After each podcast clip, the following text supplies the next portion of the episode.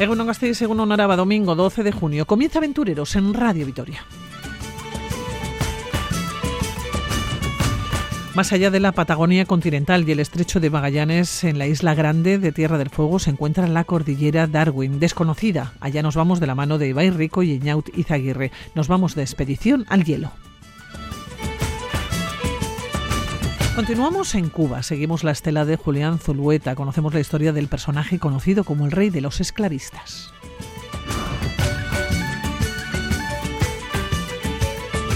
Y les apetece un paseo por eh, Pirineos. Finalizamos en el monte. Recorremos los Pirineos desde el Cap de Creus hasta el Golfo de Vizcaya. Hablamos de un amplio territorio de unos 500 kilómetros. Nos vamos a la cordillera de la mano del montañero Chusma Pérez Azaceta. Su último libro, Ecorrutas Montañeras por los Pirineos. Comenzamos.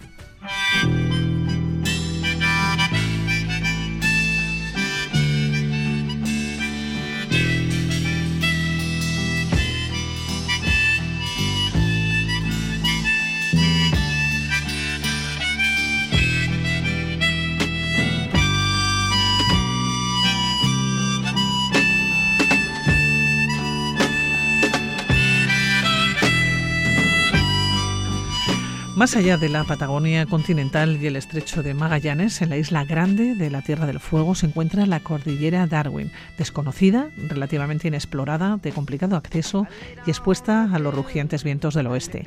Esta cordillera es un intrincado laberinto de montañas, de fiordos y glaciares.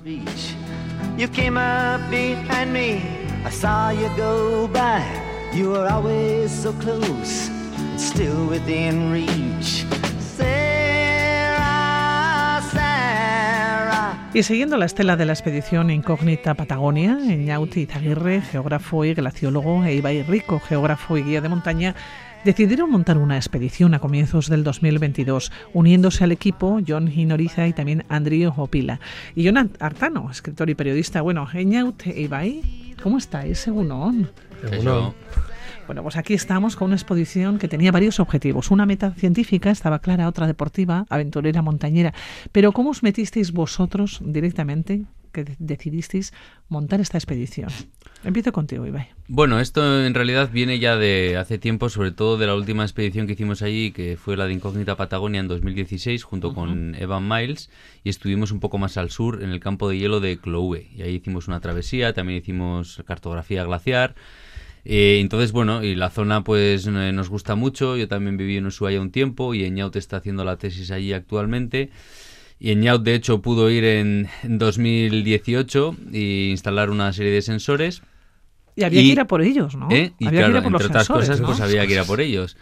Y entonces, bueno, pues eh, finalmente este año 2022 pues consi- conseguimos encontrar nuestra también nuestra propia ventana de tiempo, fechas, eh, financiación y Eñaut y yo pues a- ya en enero comenzamos un poco con los preparativos que fueron bastante express, montar el grupo, conseguir la financiación y bueno, y en medio de todo esto pues, pues irnos para allá y, y viene un poco de ahí la Claro, a expedición. ver, Eñaut, ¿qué se te ha perdido en la Patagonia?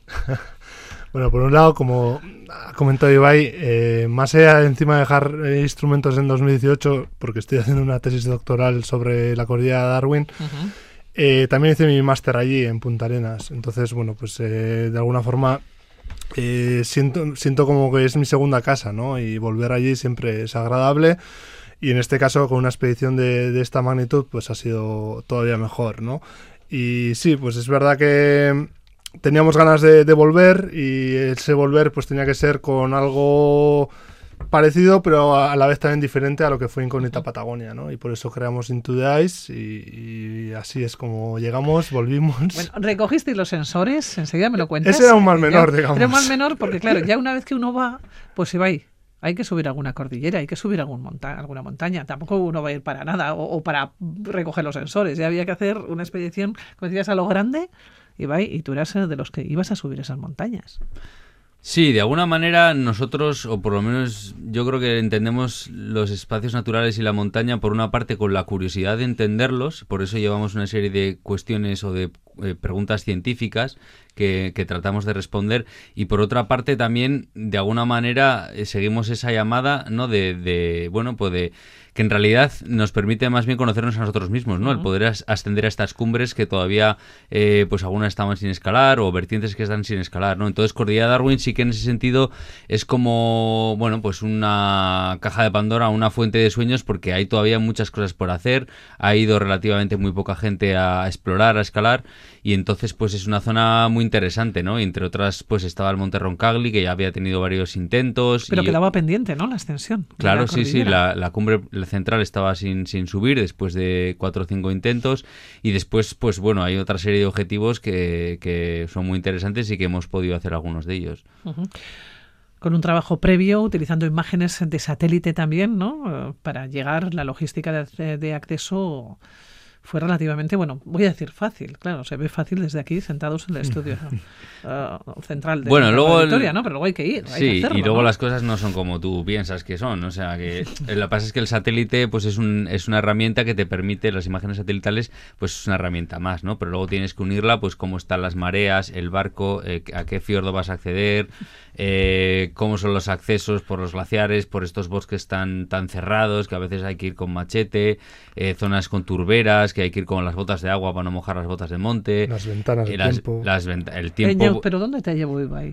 No, no, sí. ¿O dónde le has llevado tú? No, no, a los, ver, a los ver, dos eh, teníamos ver, claro cuál era el objetivo, pero el tema es eso, que al final parece fácil el hecho de decir, bueno, tienes unas imágenes satelitales, que también hay que mencionar que no son imágenes satelitales que están al uso de cualquiera. ¿eh? Hemos tenido gran ayuda de investigadores de Toulouse que trabajan ahí con imágenes satelitales de, que son de mucha precisión.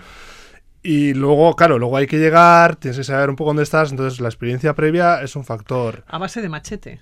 Sí, bueno, a veces eh, los bosques eh, allí es lo que tienen, son muy muy densos, el típico Notophagus o el falso haya de la Patagonia que, uh -huh. que, está completamente denso en, en, cotas bajas y luego encima vas subiendo y tienes turbera, tienes que ir con bota de agua para que las botas de montaña no se mojen, bueno, hay que tener muchas cosas en cuenta. Sí, lo, y luego la, la, cuestión clave es el viento es, y el tiempo, es, porque es difícil de explicar lo impredecible y lo ventoso que es toda esa zona, en Patagonia en general, pero y Cordillera Darwin también, ¿no? Entonces hay veces en las que puede hacer tranquilamente cuatro o cinco semanas de mal tiempo seguidas. Es decir, podría hacer malo todo el tiempo que vas de la expedición. O sea que en realidad, ¿qué es lo que ha pasado en muchos casos? Que la gente va a hacer ciencia, a hacer montaña y se tira cuatro semanas en una tienda de campaña o en un barco esperando a que haga bueno. Entonces hay ese esa componente de porque ahora ya hemos vuelto y estamos contando lo que hemos hecho pero cuando vas pero, antes pero, pero, hay que vivirlo también. cuando vas antes pues está la parte pero bueno que hay que tomárselo también con filosofía que es, es, lo que es la Patagonia también no y no sería igual también tan interesante o tan atractiva para nosotros si no tuviese ese componente. Es un poco más soca decirlo pero pero en realidad es verdad es, tiene esa parte de que son montañas que no son muy altas porque estamos hablando de eh, bueno pues de montañas de 2000 metros uh -huh. o un poco más al norte mil kilómetros al norte que está el Torre y el Fitzroy que son de 3000 y estas montañas están pues más al sur en una zona no que es un laberinto no de, de, de mar y de fiordos tienen dos mil y pico metros, pero la altura, aunque no sea muy alta, pues luego todas las condiciones, pues sí que las hacen montañas así. Y bueno, conseguisteis alcanzar la cumbre principal. Sí. El 23 de marzo. Sí, sí. Comienzo de expedición. Sí. Lo hicisteis y todo salió bien. Sí, la verdad que sí. Fue también, pues bueno, eh, yo creo que clavarla mucho con la preparación previa, como equipo, eh, todos, porque fue. Eh, y también yo creo que el haber estado allí otras veces eh, nos hizo como espolearnos en plan de, oye, viene una ventana, es pasado mañana, eh, estábamos cansados de haber hecho un reconocimiento por zonas de bosques y rocas, ¿no? Para, para ver cuál es el mejor acceso por, hacia los glaciares. Y a pesar de todo, pues hicimos las mochilas a las 11, 12 de la noche o 1 de la mañana para salir al día siguiente con mal tiempo y hacer toda una aproximación por bueno por todos estos terrenos que hemos comentado para ya poder llegar al campo de hielo y estar ahí arriba el día que iba a haber 20 horas de buen tiempo. Porque si no haces eso y subes no si esperas al buen tiempo para subir después ya vino mal tiempo otra vez. Claro pero son muchas muchos condicionantes no sí, sí. bueno es un poco el Tetris para, para este que hay que hacerlo, hacer. ¿no? la parte buena que, hoy, que hay que tener en cuenta es que hoy en día contamos con aunque allí no hay cobertura pero sí tenemos teléfonos satelitales y el INRIS satelital y entonces podemos recibir predicciones meteorológicas de, en este caso que nos mandaba Camilo Rada desde Canadá y que hacen que, bueno, que puedas tener ese elemento de, de poder jugar con una predicción meteorológica que sea razonablemente buena, aunque luego no es exacta, pero hay que tener en cuenta que esto también, pues bueno, pues facilita las cosas, aunque luego el Tetris pues te vuelves loco, ¿no? Para hacerlo igual. Bueno, Ñaut, entre montaña y montaña, entre cumbre y cumbre, recogisteis, ¿no? Eh, recuperasteis los instrumentos que tú habías puesto, nos decías al comienzo, pues en el 2018, en abril del 2018. Pero esa era una pequeña parte, digamos, porque de alguna forma eh, sabíamos lo que estaba ocurriendo en las partes bajas de los glaciares. Eso es algo que ya se conoce porque ha habido diferentes expediciones o proyectos científicos que, que, han abordado ese tema, también mi proyecto doctoral, pero la incógnita estaba en qué está ocurriendo en las partes altas, en las cabeceras. Entonces, por eso el sentido de hacia el hielo, into the ice. Queremos entrar al hielo, queremos explorarlo en esas dos vertientes, ¿no? Y y entonces, bueno, pues eh, a la vez que subíamos con, teniendo esas opciones para escalar diferentes cumbres, también íbamos obteniendo muestras en las cabeceras de los glaciares del entorno del monte Roncagli, que son varios glaciares los que de alguna forma comienzan en, esa, en ese sector. ¿Has cogido las muestras? Eh, ¿Las has traído? Las cogimos entre todos. Al final fueron diferentes pozos de nieve que realizamos tanto en zonas de campamento, platós superiores, como casi la cumbre, algunas muestras que obtuvieron Ibai y John. Eh, las obtuvimos, las bajamos, las mantuvimos en temperatura ambiental lo mejor que se pudo, se filtraron en, en un laboratorio a bordo que pudimos eh, eh, generar o, o, tener.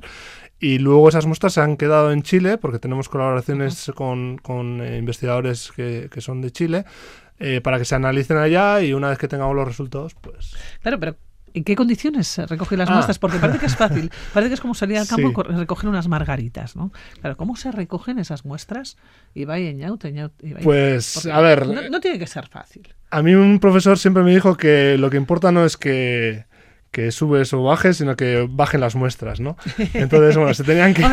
no sé cómo decirte. Se tuvieron, se, tuvieron que, se tuvieron que tomar en diferentes tipos de condiciones. En las 20 horas de ventana que hubo para el Monte Roncalli se aprovechó para hacer gran parte del trabajo, pero luego también tuvimos días donde, sabiendo que hacía malo o que teníamos eh, momentos de ventisca, por ejemplo, al regreso del Monte mm. Roncagli, ¿no? Cuando paramos ahí en el glaciar Holanda, pues que tuvimos que cavar un pozo de nieve de casi dos metros, de hacerle un perfil, de obtener las muestras y bueno, pues es. Ventisca y tal. Bueno, pues al final. Y te metes ahí en el hoyo y te cae todo encima, aguantas y, bajas las muestras, que es lo importante. Sí, sí, como decías con tu profesor, te habrás acordado mucho de él. sí, porque encima. Lo has, dicho rápido, entiendo que el profesor. Sí, era un profesor de máster de Chile y, me acuerdo perfectamente de lo que decía siempre. Oye, ¿has dejado de nuevo porque has recogido una serie de instrumentos? ¿Has vuelto a dejar otros? No. Digo, porque es una excusa para volver a unos años, ¿eh? Sí, pero en este caso también quería un poco cerrar el círculo, porque es un proyecto doctoral que tengo que estar defendiendo el año que viene y quería de alguna forma también utilizarlo como para obtener esas, esos sensores, esos instrumentos y un poco cerrar el círculo. A partir de ahí veremos qué más se puede hacer, porque siempre hay cosas que se pueden hacer, pero, pero un poco ese círculo doctoral con Into también quería cerrarlo, en, en, mi caso, vamos. Bueno, lo que son las cosas, no estamos hablando de aventura, hablamos de escalada, estamos hablando de proyectos científicos, pero todavía vais a más, es decir, habéis estado uh, desarrollando de alguna manera eh, actividad para generar cartografía ¿no? de alta resolución de varios frentes glaciares, Ibai. Sí, hemos estado utilizando fundamentalmente drones, porque bueno, es una nueva tecnología que hemos empezado a aplicar en los Pirineos. Pues en los Pirineos llevamos años midiendo diferentes glaciares que inicialmente los hacíamos con el láser escáner terrestre, que tienes que cargar con el láser, ponerlo en un trípode, pesa bastante y mete una serie de, de rayos infrarrojos que después te hace como un 3D, como un modelo del glaciar que puedes ir comparando año a año. ¿no? Y hemos empezado a utilizar los drones y hemos visto las posibilidades que tiene respecto a lo ligeros que son, también el viento es un problema, ¿no?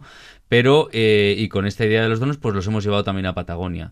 ¿Para qué? Para de alguna manera poder medir, hemos hablado antes de la parte superior de la zona de acumulación, pues en la parte inferior, cerca del mar, donde estos frentes glaciares llegan, con los drones podemos volarlos y generar una cartografía del frente y de hecho compararlo con incluso con imágenes satelitales previas de otros años. Es decir, la, eh, digamos que las imágenes que descargamos eh, de satélites podemos compararlos con nuestras mediciones de dron. También también podemos medir incluso los depósitos que han dejado los glaciares en el pasado y también reconstruir un poco la evolución de, estos glaciares, ¿no?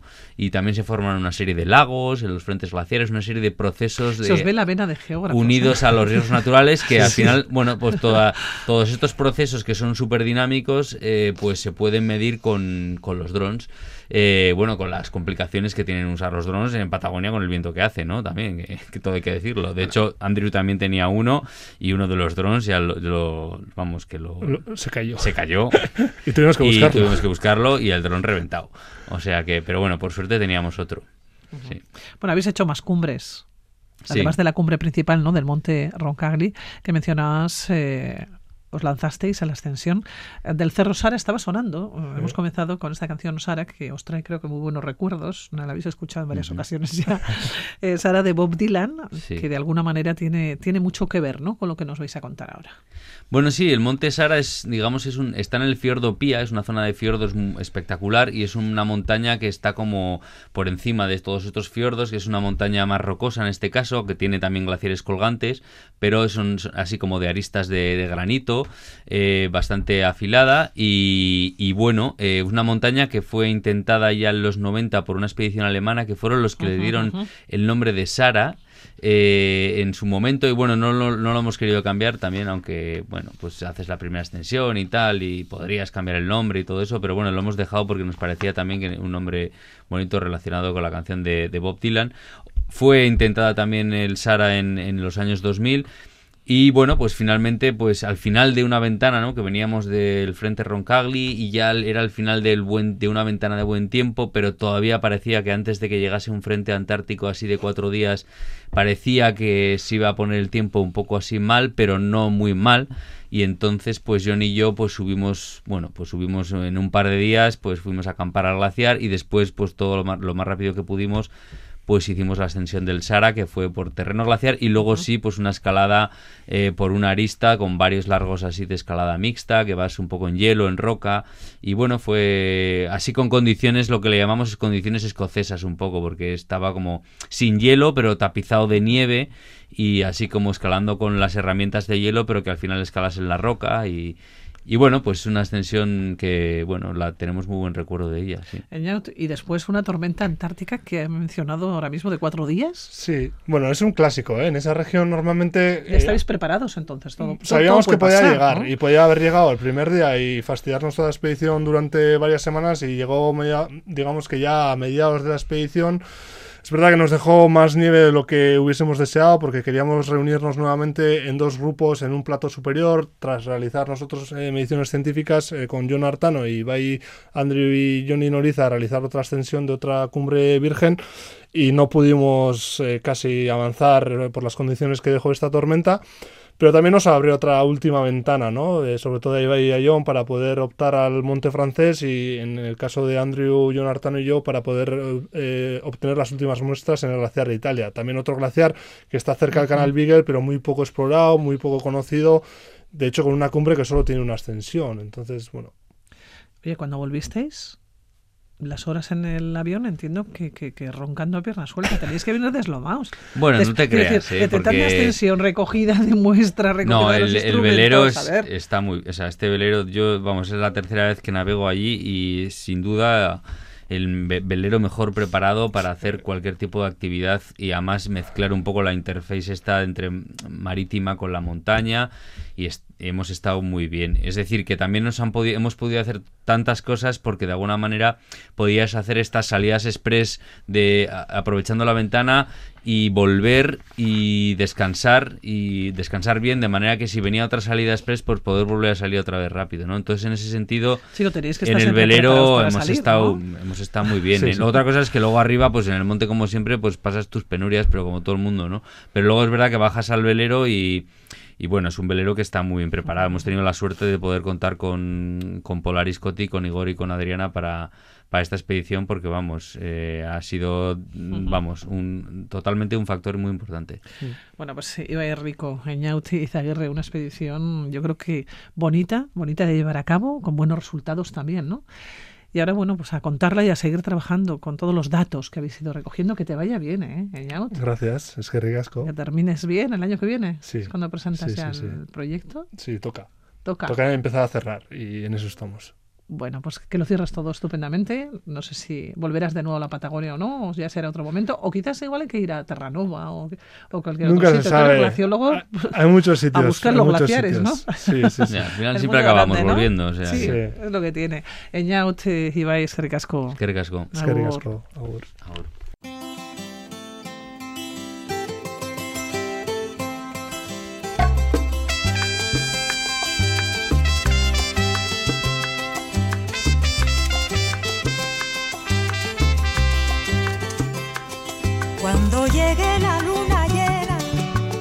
A Santiago de Cuba, iré a Santiago en un coche de agua negra, iré a Santiago. Cuando la fragata Lady Salford llegó a la bahía cubana de Cochinos un 18 de mayo de 1853, el alavés Julián Zulueta ya estaba allí. A bordo viajaban los 1.200 esclavos africanos a los que él mismo había mandado vacunar y bautizar.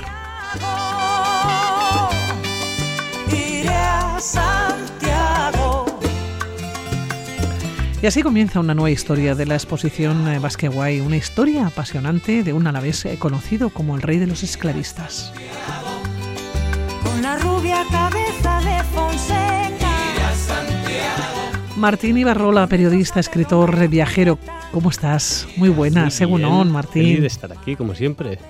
Bueno, Martín, eh, que viene acompañado de David Quintas, fotógrafo, viajero. ¿Cómo estás? David? Muy bien, como siempre, contigo. Bueno, eh, una historia yo creo que apasionante, la historia de Julián Zulueta. Aquí en Vitoria, en Gasteiz, hemos oído hablar muchísimo de ella. Pero Martín, ¿cómo llegas tú hasta Julián Zulueta? ¿Qué es lo que te atrapa de este personaje? Un personaje yo creo que con, con muchos claroscuros o con muchos oscuros. Totalmente. Y eso, a ver, siempre hay una parte en estos esos personajes que han partido de la nada absoluta y llegan a ser, como vamos a ver, el- la persona más rica de España.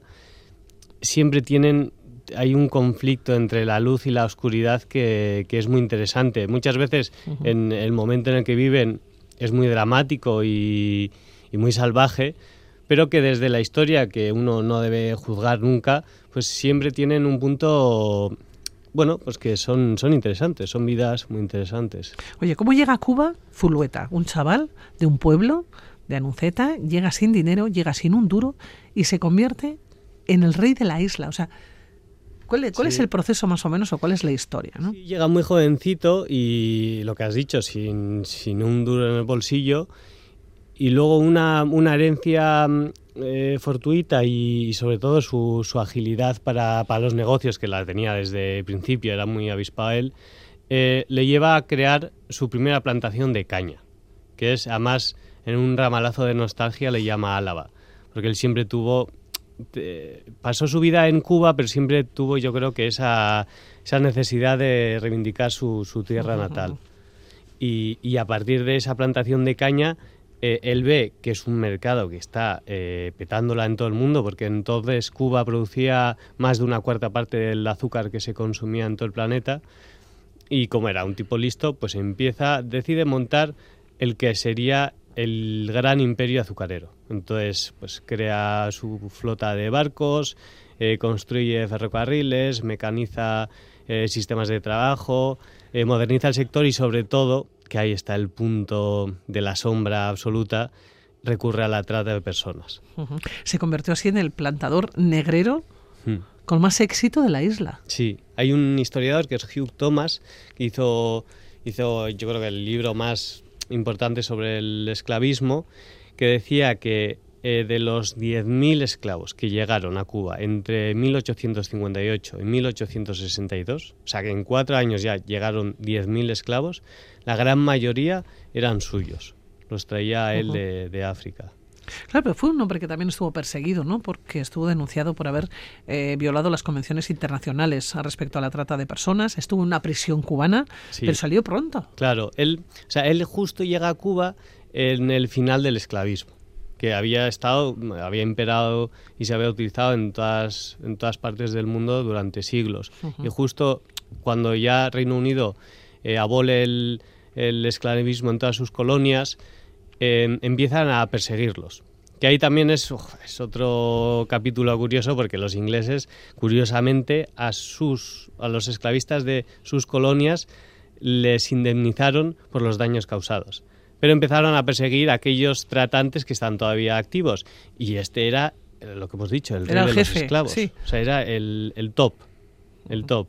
Y, y eso, entonces, el, el- lo que tuvo él también es que fue muy listo y tuvo mucha, mucho peso en la política colonial cubana. Fue alcalde también de Claro, La Habana. eso es. O sea, fue alcalde de La Habana, eh, controló medios de comunicación, le nombraron también marqués de Álava, vizconde de Casablanca. O sea, tenía un poder político Impresionante, ¿no? y, claro, y que lo utilizó para las poquísimas veces que pisó la cárcel. eh, al de nada salió y luego eh, nunca se le condenó por ninguno de los crímenes de, de trata. Sí, dos años eh, más tarde de estar en la cárcel es cuando sale, ¿no? En principio absuelto. Dos meses, papel. dos meses. Dos meses. Sí, y, y al de dos años lo absuelven. Lo tuvo Sale- todo. Sí, sí, era así. Sí, sí, sí. Lo tuvo todo, por cierto, multimillonario, claro, era, era el jefe de, de- de la isla de Cuba. Es que es muy curioso, ¿no? Un alavés eh, de Sí. un pueblecito, ¿no? De, de Álava, que llegue allá, que se haga prácticamente con todo el imperio y sea, pues, sea el amo. Sí, tienen. que- y además, lo que dices, que, parte el- de la nada, de la nada más absoluta y crea un imperio él, él solito. De hecho, el Hugh Thomas, el historiador que comentaba él, él se preguntaba que cuando Julián de Zuleta se llamaba a sí mismo Marqués de Álava, que no sabía si estaba pensando en el nombre de su plantación o en su tierra natal. Ah, mira. Que yo creo que es un poco el, el conflicto que, que tuvo siempre. Oye, has mencionado hace unos instantes a Martín, multimillonario. Llegó Sí. a ser la persona más rica Sí.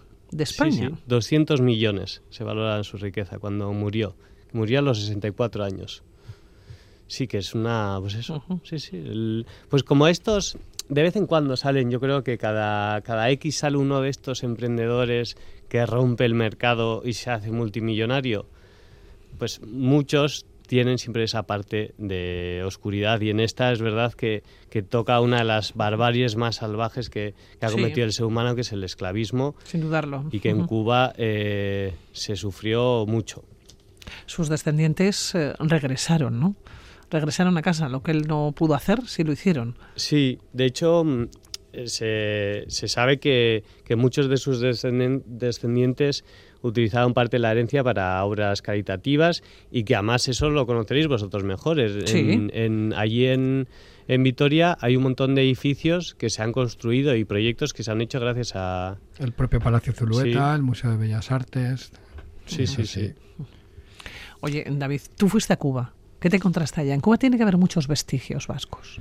Sí, sí que hay, sí que hay, pero de Zulueta me costó encontrar. No sé si por borrar un poco ese pasado, ¿no? Que tienen el régimen Eso que igual lo, lo han borrado completamente, claro. actual. Sí, sí, porque sí que lo intenté, pero no, no fue fácil, ¿no? Fíjate que habiendo sido alcalde y así. Pero sí, sí que encuentras, pues muchos, pues como en otros sitios de América, pues Elizalde, pueblos, o sea, nombres. Begoña también tiene en la propia Habana un montón de, un par de basílicas. Sí que encuentras, sí que encuentras vestigios, sí. Estamos hablando de La Habana. Pero en toda la isla. En toda tú- la isla, sí. Algunas poblaciones, como te digo, Elizalde y así, son parte de, de- O sea, están fuera de La Habana. Y, y sí que es fácil encontrar apellidos. Chenagusia también. O sea, mm, eh, como fue también un guerrillero famoso. O sea, al final América todo tiene ese punto de, de que encuentras donde mires. O sea, y Cuba también. Estaba pensando, David, eh, ¿qué pensabas que te ibas a encontrar cuando llegaste a Cuba?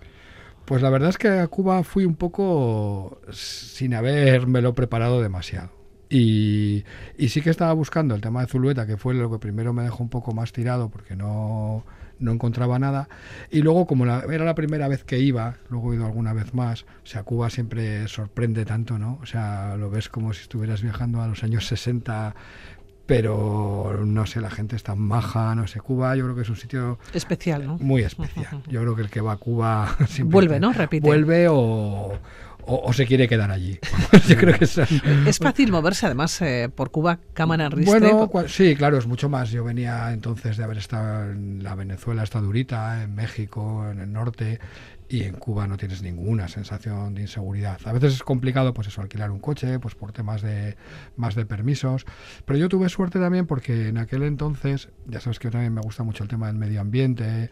Había habido una gente en el Centro de Estudios Ambientales que había estado haciendo aquí una colaboración, no sé en qué, en qué proyecto, pero me atendieron, quedé con ellos también para ver Varadero, que es un sitio que te lo imaginas, bueno, te lo imaginas, no, es un sitio de sol y playa. Varadero Pues te lo tiene imaginas una con la pulserita. Sí, Buah, pues tiene una reserva Total, ¿no? natural, tiene una reserva natural que los gestores de la reserva me llevaron allí, luego fuimos al sur a ver cómo desovaban los cangrejos, estuvimos buceando en alguno de estos cenotes, ¿sabes? La verdad es que Oye, uno saca fotos, pero también tiene que aprovechar, ¿no? También Sí, tiene que, que y también sacaba fotos del otro.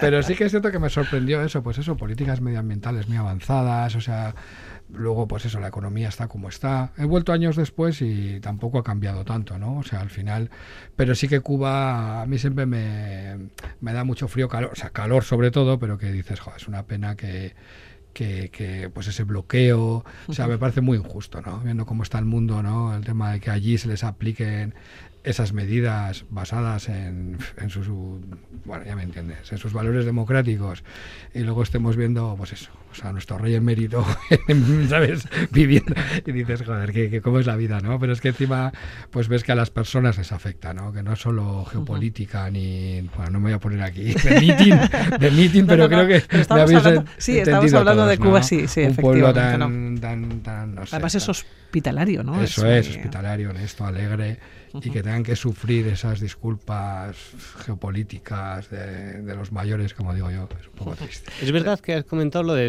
la parte de la, naturaleza en Cuba se, se toca muy poco, ¿no? Es algo que no se suele hablar. Y, y está trabajada, ¿eh? O sea, hay sus parques naturales, sus figuras de protección, eh, su gente investigando, sus convenios de colaboración, ya te digo, hasta con Bueno, el Centro ningún Estudios parque se llama. Zulueta, ¿no? Eso creo que no, pero quieren- bueno, puede no quieren- ser. De momento no, no quieren recordarlo, ¿no? No, por- yo me costó encontrar, ¿eh? ya te digo, no encontré casi nada. O sea, no, no, no, no, no pude. El rey de los esclavistas, eh, esta, esta historia que la, que la encontramos ¿no? aquí en, en Vitoria-Gasteiz eh, cuando vamos paseando, además por las zonas nobles ¿no? Claro de, que de sí. la ciudad. ¿no? Y nos con estos lugares eh, que además son preciosos. Hemos hablado del Museo de Bellas Artes, ¿no? Ese es el de punto, los eh, ¿no? palacios. que, que- que respiras, ¿no? Ese aire de... Está también, además, el museo, ¿no? También integrado lo que es el museo dentro del palacio, que te puedes imaginar allí, ¿no? A, a los ricos de esa época volviendo con, ¿Cómo todas las- vivirían? con toda la fortuna, con todo el servicio por allí. Es un lugar, desde luego, maravilloso. Y es inevitable porque hay muchas personas que van al museo, que pasas por el museo, ¿no? Y te viene a la cabeza, porque es que ves además las figuras. Sí, y han hecho además eh, alguna de- teatralización sí, con sí. Elvira Zulueta, Ujú. que, que yo estuve en una de ellas y la verdad es que es increíble, te lleva directamente a, allí.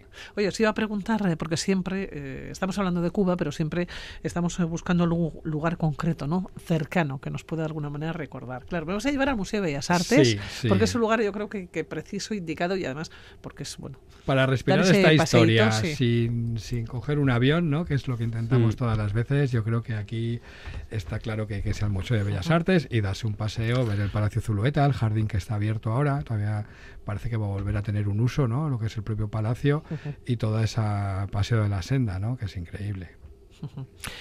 Pues aquí estamos eh, con la historia del rey de los esclavistas, eh, Martín, que nos vamos a comenzar a, a despedir. Es una historia que nos la encontramos en la exposición, ¿no? Basqueguay. Por cierto, no te había preguntado, eh, David, en esta exposición, ¿cuáles fueron las fotografías que, pusiste?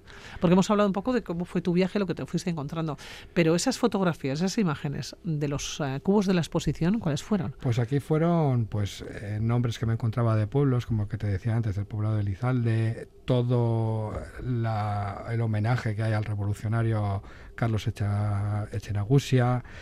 Bueno, pues hay bastantes fotos, pues taller de José Antonio Echeverría, o sea, todo lo que encontraba con, con referencia Con los, referencias le sacabas una foto y ahí iba. Sí, los caídos en Playa Girón, ¿no? que también hay mucho apellido vasco en aquella, en aquella batalla. La verdad es que sí, son fotos todas como... Con canción de Silvio Rodríguez incluida. Sí, sí, Playa Girón. De Playa Girón, sí. Sí, pues esas son las imágenes más así emblemáticas del cubo este. Bueno, pues sí. iremos a Cuba, Martín Ibarrola, que nos vamos a despedir. Cuídate mucho. Igualmente, Y David Quintas, que nos ha puesto los dientes largos. ¿eh? Ya tenemos que estar en el agua, en el mar, O paseando por la o senda. paseando, ¿no? Así es. Por el malecón. Sí, O por la senda, que, Eso es. que tenemos los dos, los dos sitios. David, un abrazo. Hasta la siguiente. Agur.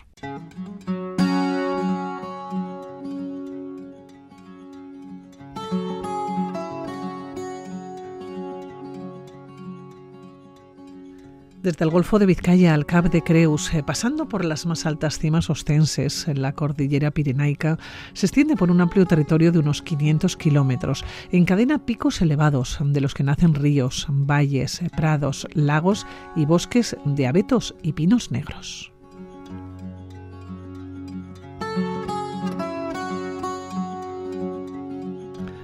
Una inmensidad montañosa de aspecto salvaje en la que miles de años de presencia humana ha dejado un rico patrimonio material e inmaterial.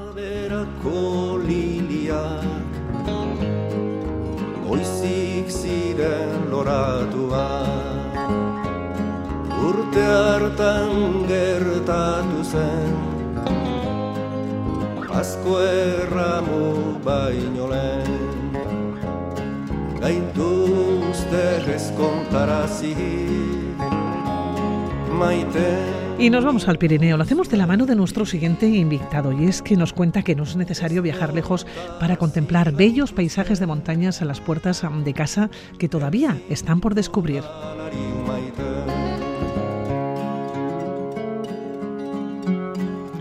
Chusma Pérez Azaceta, ¿cómo estás? Segundo, buenos días.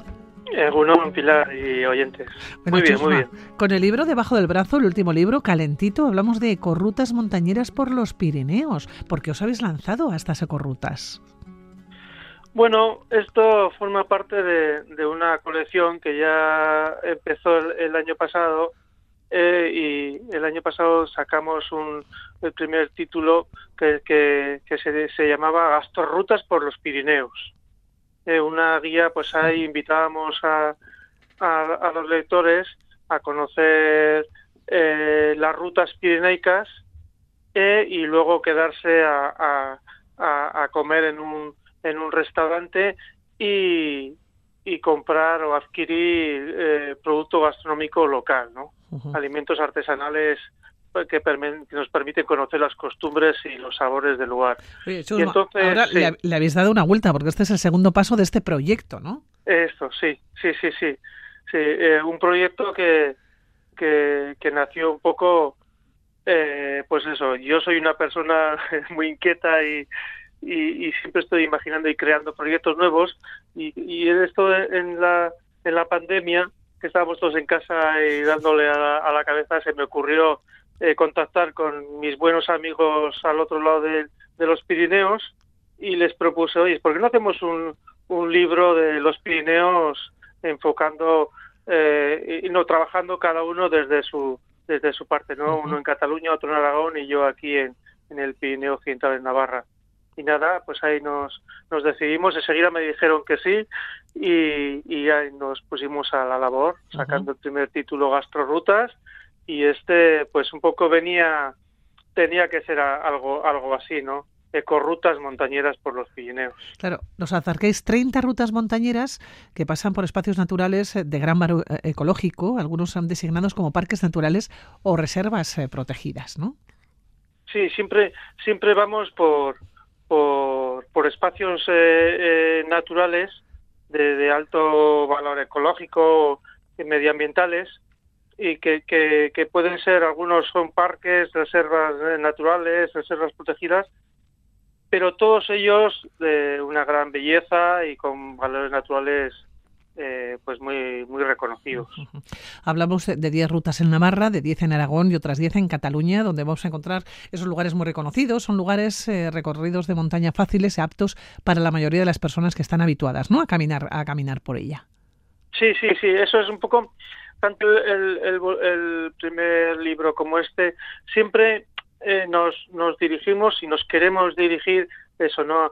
A personas eh, que, a ver, no digo, igual no es que se inician en, en el mundo de la, de la montaña y la naturaleza, sino que a, a grandes, o sea, familias, a, a, amigos, a parejas que, que van descubriendo eh, la montaña y los Pirineos eh, tenemos ahí es una es una fuente de inspiración para, para todos los montañeros y, para la gente que comienza en el mundo de la montaña eh, es, es, es, un, un, parque inmenso no entonces sí sí queremos un poco eso no eh, eh, abrir abrir el, el abanico a, a, la mayoría de personas eh, que quieren que quieren recorrer estos estos parajes. Bueno, Chusma, estamos ya con las botas puestas, eh, hemos cogido la mochila y nos vamos a estas rutas. Nos tienes que llevar por ellas, porque podemos aprovechar el, libro anterior, Gastrorutas, unirlas ¿no? con estas rutas ecológicas. Así que vamos a hacer ahí como un Max Miss.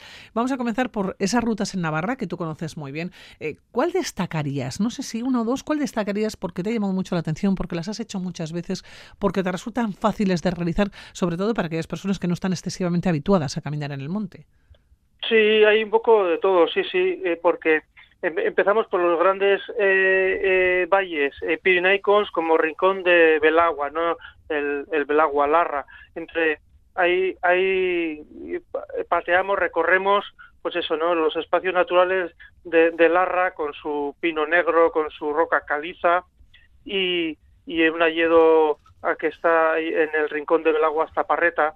Eso es, pues eso, ¿no? Puede ser la zona más, más, más alta de, del Pirineo Navarro, ¿no? Luego bajamos un poco, podemos ir eh, pasear por la Sierra de Illón, eh, haciendo una cima.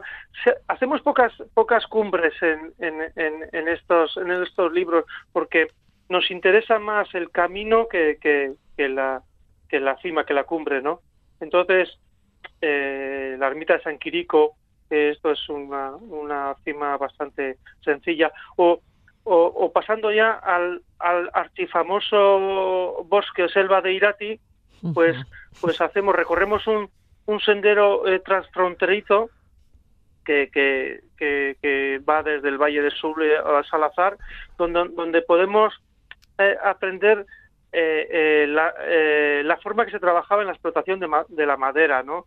O saber la vida en el bosque de Irati a lo largo de la historia es, es, es un, un, sendero muy fácil y muy, y muy sencillo, y, pero muy bonito. Oye, Chusma, yo estaba pensando estas 10 rutas, por ejemplo, si las queremos hacer, imagínate, decimos, venga, de vacaciones, ¿en cuántos días hacemos las rutas? Disfrutando, ¿no? Y estando en eh, los pueblos, porque has mencionado el bosque de Irati, por ejemplo, nos podemos quedar en Ochagavía, eh, que, es, un, que es un pueblo maravilloso, es un pueblo precioso, donde nos vamos a encontrar una buena gastronomía, nos vamos a encontrar un muy buen ambiente y además es que es muy bonito, ¿no? Es, un, es uno de esos pueblos que, que uno puede sacarse fotos allá y puede sacar fotos porque de verdad es, es un, lugar especial, ¿no?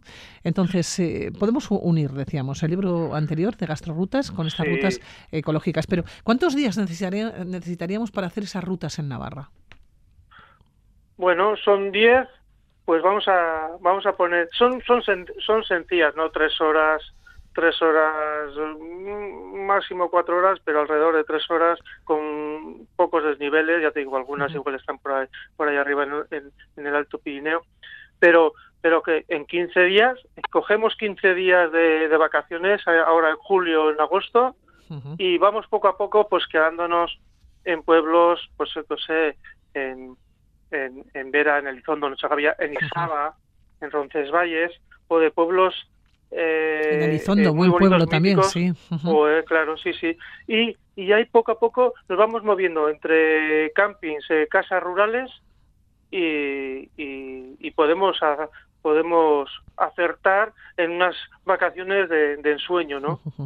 Y mira, y en este en este libro he, incluido un, un, valle que pasa al otro lado a Iparralde, a Iparralde eh, y, un poco donde los donde los habitantes del, del pueblo del, valle Arberoa estamos hablando de Arberoa eh, al lado de, de Cambó Asparne y, y donde los habitantes eh, se han se han organizado para para para que para organizar o sea se han, se han organizado para que para obtener un, un turismo de naturaleza no basado en la cultura y el desarrollo sostenible un poco y ahí están las famosas cuevas de Isturiz y Osocelaya. Que quiere decir que, que, que, contemplamos todo el Pirineo en su eh, totalidad, ¿no? En principio, de una, manera, de una manera sostenible. Y me ha gustado mucho, Chusma, cuando decías en Irati cómo se puede aprender de alguna manera, ¿no? Cómo vivían los antiguos habitantes, ¿no? Del bosque de Irati. ¿Cómo lo hacían? Nada, desvélanos algún pequeño detalle. ¿Cómo lo hacían allá? ¿Cómo, cómo pues, vivían? Pues, por ejemplo, ellos eh, ya ya eh, eh, en, en, aquellos años sabían que tenían ahí en, en, el bosque un, un rico, un rico eh, almacén, ¿no? De, de, madera, ¿no? Entonces ellos, ellos sabían trabajar, por ejemplo, ahí, ahí eh, cortaban los, los, los troncos, los árboles, pues para, para, para sacarlo para, para los, ¿cómo se llama? Los, los mástiles de los, de los árboles, ¿no? Entonces están, están, está preparado ahí el sendero va por, por zonas interpretativas donde no, donde vemos donde nos muestran cómo se traían los troncos del bosque no con cables con mulas con un poco pero siempre ellos cuidando cuidando el, entorno no el entorno y, y, y, y, que tenían pues eso no eh, sabían que ya entonces que eso no que, que los que los árboles que los eh, que las hayas los abetos era, eran eran su su, su, oro, ¿no? Su oro. Sí, sí, Oye, salimos de Navarra, nos metemos en Aragón, nos encontramos otra vez con 10 rutas. ¿Cuál destacarías? Eh, tú estas conoces menos, eh, claro, tú eres navarro y te has pateado mucho ¿eh? el territorio, pero Navarra, eh, vamos ya a Aragón y luego después nos vamos a Cataluña. ¿Qué destacarías de Aragón? ¿O cuáles serían esas rutas en principio que dices, mira, es que estas son fáciles o esta mm, es un poco más complicada? ¿Cuáles serían?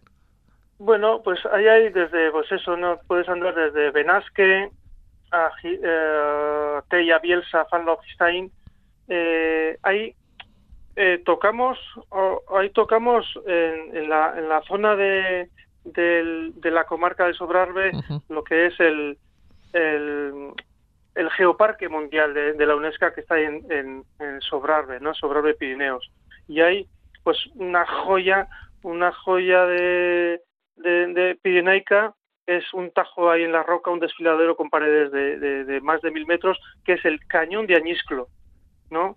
Uh -huh. eh, pues, que es una, una visión eh, salvaje y, y, única casi en su en, en, el, en el paisaje, ¿no? Estaba pensando que buenas vacaciones, 15 días en Navarra, 15 días en Aragón y otras 15, 15 en Cataluña, claro. Estamos hablando de Aragón, estamos hablando de Huesca y claro, nos encontramos con pueblos que son bueno, que son como sacados de, de, de, de cuentos, ¿no? Sí, como puede ser sí, Ainsa, sí, por ejemplo, ¿no? Voltaña. Pues, ya ves, Voltaña, hecho. Pues Jaca es, es, más conocida, ¿no? Pero pero podemos, pero vamos a, a Torla, Torla eh, Ordesa, Bielsa, eh, hecho Jaca, o Ainsa Voltaña, joder, pues ya ves, un, una, una, población, una localidad como Ainsa, que es... Que Sacada es de, las... de, un cuento, ¿eh? Uf, sí, sí, sí, sí, sí, sí, sí. Es, y, y muy bien cuidada además, ¿no? Pues eh, se, han, se han preocupado las diferentes uh -huh. instituciones que, que, que, eso, que así como, como nosotros tenemos Irati, eh, pero un, una riqueza de, eh, natural, sí, ¿no? natural, Pues ellos a INSA pues también lo, lo cuidan porque porque es un, un pueblo sí, como dices tú, de hadas. Sí. Bueno, Chusma, que tenemos que llegar hasta Cap de Creus, tenemos que llegar hasta Cataluña, nos quedan 10 rutas. También te voy a pedir que me selecciones alguna, alguna ruta catalana.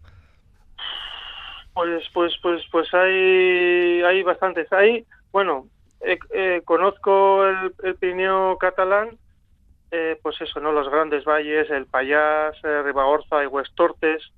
Eh, bueno, es que eso, por ejemplo, ahora que digo hay Huestortes, es que eso es ir a, a, a, a tiro fijo, ¿no? Ahí, ahí sabes que no te equivocas. Uh -huh. eh, pues eh, hay una, un recorrido, por ejemplo, que, que atraviesa el corazón de, de, del Parque Nacional de Aigüestortes y el Estani de San Maurici. Desde, desde Spot, en Payaso Vira, hasta Boí, que está en otra comarca catalana que es Alta Ribagosa, a, eh, cruzando el Portarró de Spot.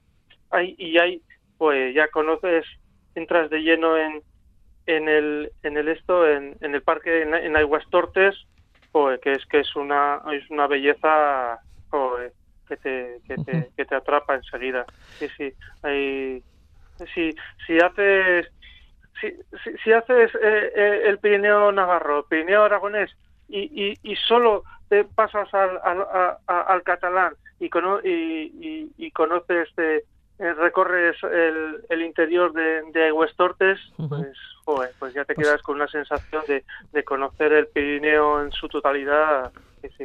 Pues Chusma, que tenemos que pedir más días de vacaciones, que no nos va a dar con tanto, porque tenemos que hacer las rutas, tenemos que disfrutar de los paisajes, tenemos que disfrutar también de los pueblos, que hay pueblos que son maravillosos, pueblos Sí. del Pirineo. Tenemos que apreciar la gastronomía, que es una gastronomía muy variada y muy rica también, que tenemos muchos días de vacaciones, eh, Chusma. Vamos a tener que pedir, eso sí, con este libro, eh, recuerden, Ecorrutas montañeras por los Pirineos, de la editorial Ecos Travel Books. Eh, Chusma Pérez Azaceta, que nos vamos a despedir con placer, como siempre, que te vaya muy bien. Vale, eh, igualmente y gracias por todo. Con la música de Fito nos vamos. Volvemos la próxima semana. Que disfruten. Agur.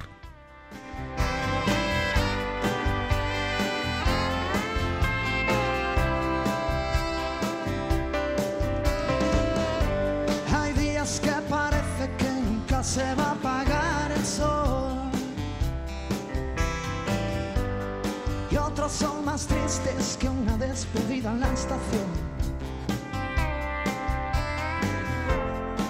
Es igual que nuestra vida que cuando todo va bien. Un día tuerces una esquina y te tuerces tú también.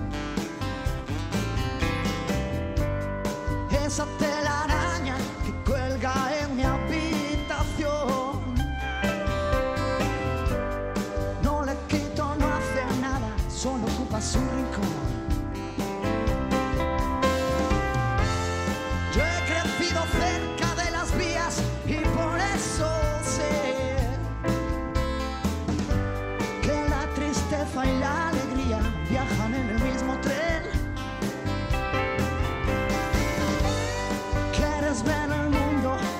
está debajo de tus pies.